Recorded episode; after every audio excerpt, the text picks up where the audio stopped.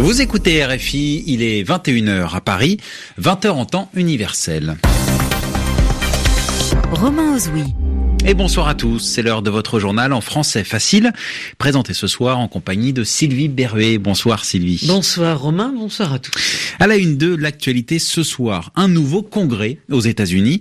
Les députés et sénateurs élus lors des élections de mi-mandat font leur rentrée. Et la grande nouveauté, c'est que la Chambre des représentants, désormais, est dominée par les démocrates, avec à sa tête Nancy Pelosi. Malte se dit prêt à accueillir une cinquantaine de migrants récupérés par des bateau d'ONG en fin de semaine dernière, mais Malte prévient qu'il s'agit d'un accueil temporaire.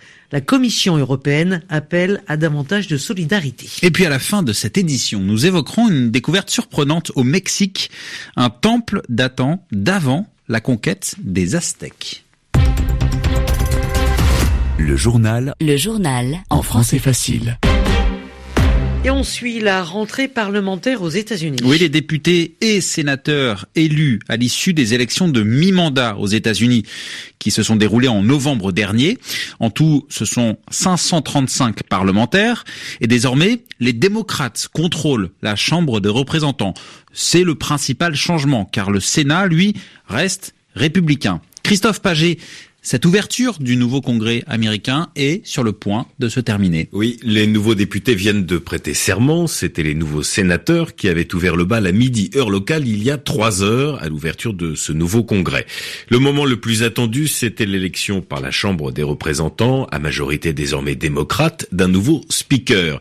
Et comme prévu, par 219 voix contre 192, Nancy Pelosi, 78 ans, retrouve le perchoir qu'elle occupait entre 2007 et 2011. Mais Nancy Pelosi ne fait que commencer à plaisanter le député démocrate qui présentait sa candidature. Alors ce qu'il faut dire, Christophe, c'est que cette rentrée parlementaire aux États-Unis se fait dans un contexte délicat, ce que l'on appelle le shutdown. Oui, l'administration américaine tourne au ralenti depuis presque deux semaines. Dans son discours, juste avant de prêter serment, Nancy Pelosi a confirmé que la nouvelle majorité démocrate à la Chambre allait proposer dès aujourd'hui des mesures budgétaires temporaires pour débloquer les administrations. Des mesures que la Maison-Blanche a déjà rejetées parce qu'elles n'incluent pas le financement du mur anti-immigration de Donald Trump à la frontière avec le Mexique. Et comme le chef de la majorité républicaine au Sénat a dit qu'il ne mettrait au vote qu'une solution signée par Donald Trump, la situation va rester bloquée. Merci Christophe Paget pour toutes ces explications. Et dans la politique américaine à l'étranger, la vive réaction du Venezuela après les déclarations de Mike Pompeo. Oui, Mike Pompeo, euh, le secrétaire d'État américain, il était hier en Colombie pour rencontrer le président Ivan Duque. À l'issue de leur entretien, les deux hommes se sont mis d'accord pour unir leurs efforts afin d'isoler diplomatiquement le Venezuela et de rétablir la démocratie dans le pays. Euh, cela a effectivement provoqué la réaction rapide de Caracas. Correspondance de Benjamin Delille. C'est le ministère des Affaires étrangères vénézuélien qui a réagi ce jeudi matin à la rencontre entre Ivan Duque et Mike Pompeo. Dans un communiqué, les gouvernements colombiens et américains sont accusés, je cite, de prétendre soumettre et enfreindre la souveraineté et l'autodétermination du peuple vénézuélien. Selon Caracas, la rhétorique anti-vénézuélienne des deux pays est un moyen de détourner l'attention de l'opinion publique de l'échec de leur politique antidrogue en Colombie. À une semaine du début officiel du second mandat de Nicolas Maduro, les les États-Unis et leurs alliés latino-américains entendent resserrer la pression sur le président vénézuélien. Sa réélection le 20 mai 2018 n'a pas été reconnue par une grande partie de la communauté internationale. De son côté, Nicolas Maduro dit être le bouc émissaire de l'impérialisme américain auquel ses voisins seraient soumis. Début décembre, il accusait son homologue colombien et le nouveau président brésilien Jair Bolsonaro de soutenir un plan des États-Unis visant à le renverser et à l'assassiner. Benjamin Delille, Caracas, RFI. Et le Brésil, qui était évoqué à l'instant par Benjamin Delille, alors que le gouvernement de Jair Bolsonaro prend ses fonctions. Sachez que ce jeudi, le premier conseil des ministres s'est tenu à Brasilia et une décision de poids a été prise. L'épuration des contractuels de l'administration publique. Alors épuration, cela veut dire nettoyage. Donc le nouvel exécutif brésilien veut supprimer de nombreux postes au sein de la fonction publique brésilienne. Et dans l'actualité également, Romain, la première journée du procès autour de l'affaire Jamal Khashoggi. Oui, ce journaliste saoudien assassiné en octobre dernier alors qu'il se trouvait dans le consulat saoudien d'Istanbul, en Turquie. Depuis ce matin, 11 personnes sont jugées devant une cour pénale de Riyad, la capitale saoudienne, et déjà le procureur général a requis la peine de mort à l'encontre de 5 de ces 11 personnes. Cela veut dire qu'il demande que la peine de mort leur soit appliquée. Les avocats de ces suspects demandent plus de temps pour préparer la défense de leurs clients. Une triste réalité qui continue concernant la situation des migrants. Le Haut Commissariat aux réfugiés, le HCR, a publié ce jeudi les chiffres de l'année 2018 alors ils sont moins alarmants que l'année précédente, mais ils montrent les dangers que continue de représenter pour les migrants la traversée de la Méditerranée.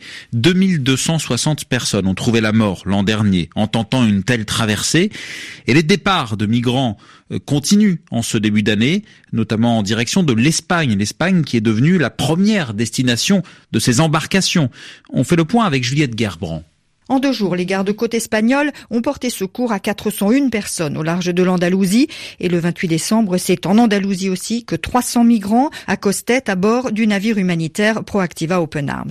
Avec plus de 57 000 entrées en 2018, l'Espagne est devenue le premier pays européen d'arrivée des migrants par la mer. Et avec l'augmentation des traversées, le nombre de morts a triplé en un an.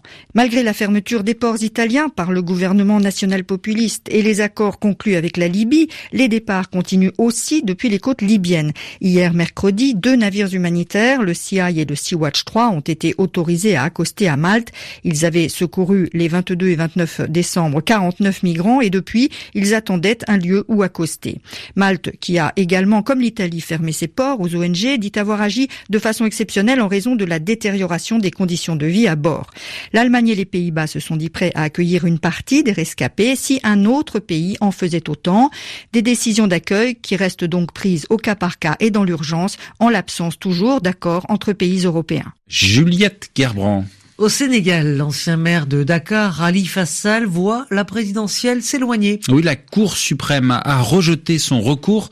Euh, Rali Fassal contestait sa condamnation à 5 ans de prison pour escroquerie, mais Rali Fassal n'entend pas abdiquer. L'un des principaux opposants au président Macky Sall maintient sa candidature à la présidentielle de février prochain et sa défense annonce ce soir qu'il a l'intention d'introduire un ultime recours. Et si on parlait, euh, Romain, de cette découverte surprenante au Mexique? Oui, un temple, Sylvie, appartenant à un dieu très important de l'époque pré-hispanique. Alors, au Mexique, on parle d'époque pré-hispanique pour évoquer tout ce qui s'est passé dans le pays avant la colonisation espagnole du XVIe siècle. Cette découverte donc s'est produite dans l'état de Puebla, dans le centre du pays.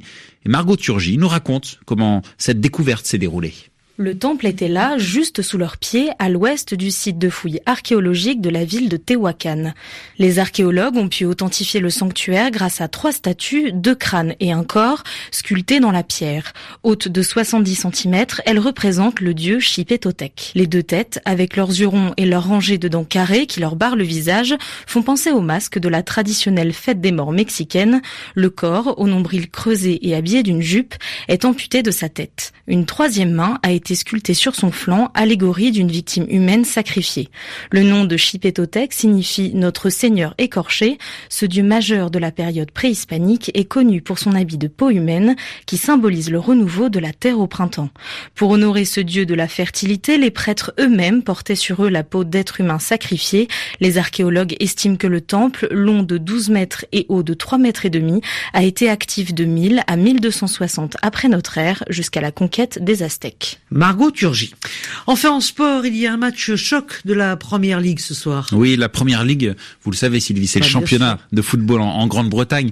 Depuis quelques minutes, Manchester City, troisième au classement, accueille le premier, Liverpool.